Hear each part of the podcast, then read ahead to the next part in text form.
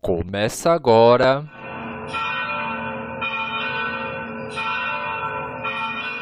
Conhecendo o Padre Eustáquio. Um podcast diferente, onde juntos descobrimos detalhes da vida do missionário da saúde e da paz.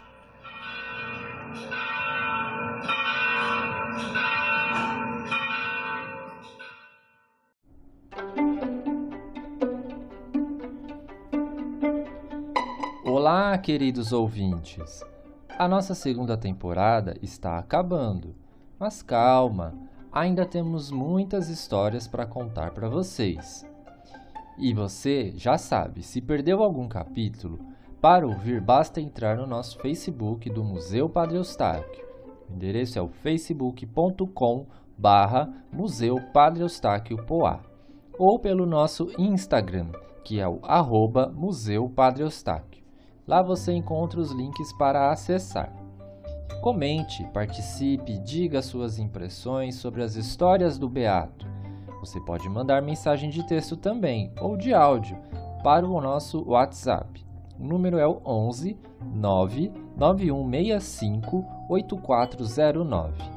E ajude-nos a compartilhar esse podcast com mais pessoas pelas redes sociais.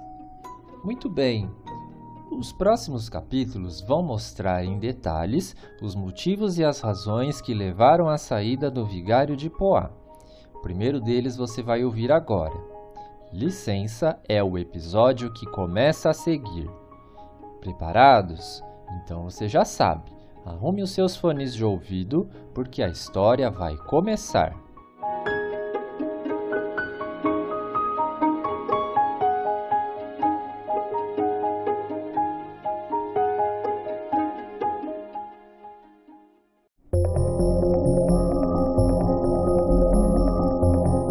Diante daquele alvoroço de gente de toda parte vindo até Poá em busca de uma bênção, um toque, um olhar, um bentinho, qualquer coisa que Padre Eustáquio pudesse oferecer àqueles peregrinos que passavam dias em claro para encontrá-lo, os jornais acharam naquele vilarejo um campo ilimitado de sensacionalismo e plantaram diversas reportagens a respeito naquele ano de 1941.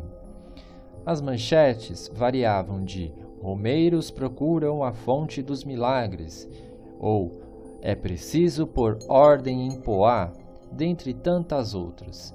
Por esses títulos, é possível perceber que a situação começava a ficar insustentável.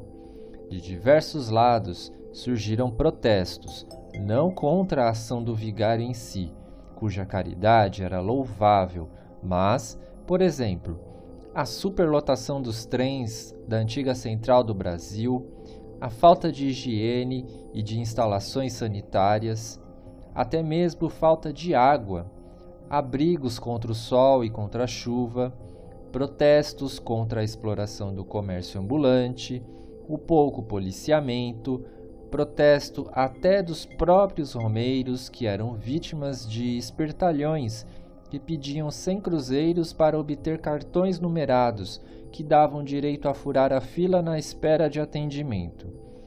Os moradores também começaram a ficar irritados pela sujeira provocada na cidade e até em seus quintais, uma vez que muitas residências passaram a servir de pensões. Há quem diga ainda que até mesmo os padres auxiliares também se queixavam do cansaço e que não podiam mais dormir porque os peregrinos passavam a noite do lado de fora da casa paroquial proseando debaixo das janelas. Diante de tudo isso, Padre Eustáquio via um filme se passar em sua cabeça. A cena vista em água suja se repetira agora em Poá. Ele próprio previra o fim da Romaria. Em São Paulo, por ocasião das visitas domiciliares, a situação não era melhor. Por toda parte, viam-se aglomerações que chegavam até a interromper o tráfego de veículos. Na Lapa, por exemplo, houve um episódio que cortaram o escapulário de Padre Eustáquio para obter relíquias, e por mais de uma vez foi obrigado a se refugiar em algum convento ou mesmo chamar a rádio patrulha. Ocorre que mesmo os policiais barganhavam pela proteção do sacerdote, trazendo nas viaturas carregadas com garrafas de água para que o vigário benzesse em troca de sua libertação. Foi então que as principais autoridades perceberam que algo deveria ser feito imediatamente. Em meados de abril, ocuparam-se com o caso. O primeiro a se manifestar foi o então diretor da Central do Brasil. Em um único mês, a companhia vendeu 120 mil passagens para Poá. Mas, mesmo com trens especiais, ainda assim era insuficiente. Ele dizia que não podia arcar com o custo disso, muito menos com os trens abarrotados de pessoas enfermas, muitas delas contagiosas. A segunda manifestação veio pelas autoridades sanitárias, que protestaram energicamente não só contra a presença dessas pessoas e a falta de higiene, mas também contra os exploradores que vinham de São Paulo com caminhões de gêneros ou comestíveis deteriorados, os quais, no entanto, eram vendidos por bom dinheiro aos romeiros famintos.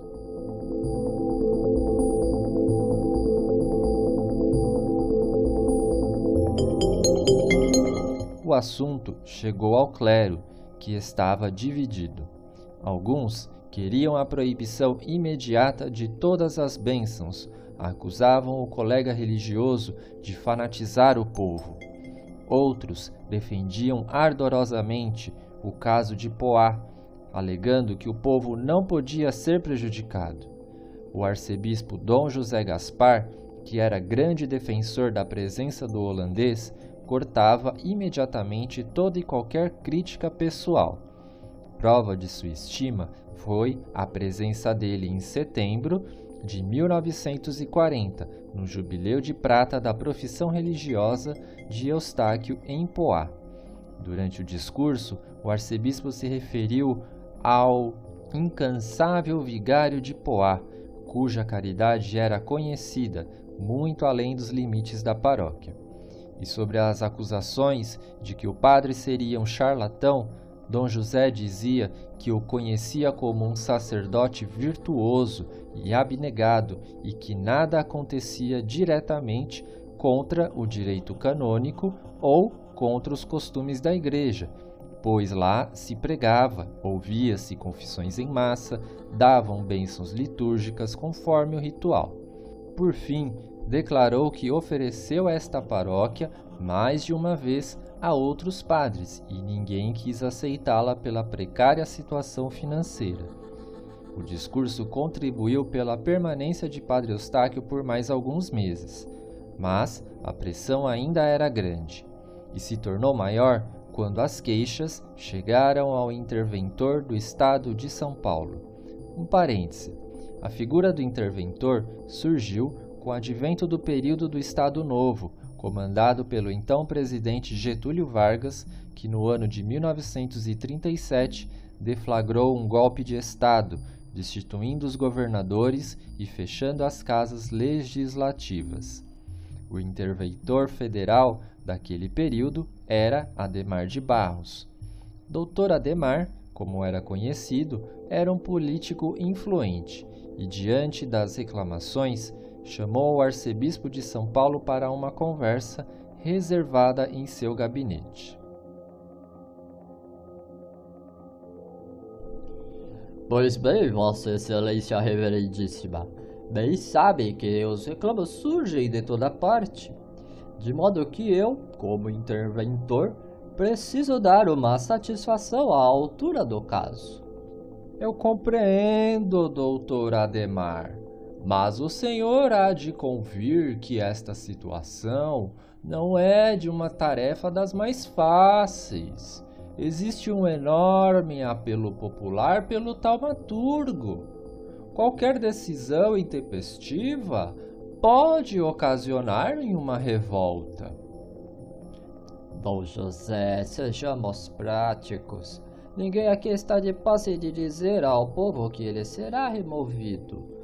Há formas e formas de fazê-lo sem alardes. O que o doutor sugere? Traga o vigário para um centro maior, onde possa oferecer mais recursos higiênicos e sanitários. Podemos construir um galpão próprio para esta finalidade. Assim, ele mantém as bênçãos e ninguém perde com isso. A saída parece interessante. No entanto, será necessário consultar o superior provincial. Pois bem, consulte-o e me comunique. Passar bem.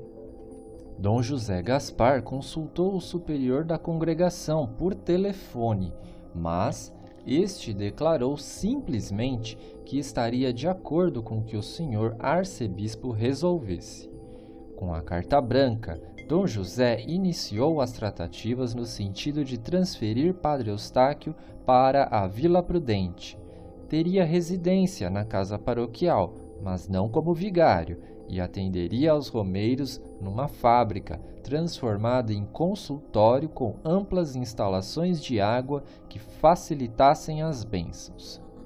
Inesperadamente, porém, Padre Eustáquio se opôs às medidas tomadas a seu respeito, sem seu prévio conhecimento. Declarou que se ordenara sacerdote e não só benzedor de águas. Mas a permanência em Poá ficou de todo impossível. Com esta recusa, a autoridade eclesiástica não teve outra solução senão afastá-lo. Naquele dia, 12 de maio de 1941, o vigário de Poá recebeu o ofício da arquidiocese chancelado por Dom José, uma licença de um mês, e foi assim, sem alardes, que ele deixara a cidade que tanto amou. Por hoje é só, mas não perca o último capítulo da segunda temporada do podcast Conhecendo o Padre Eustáquio.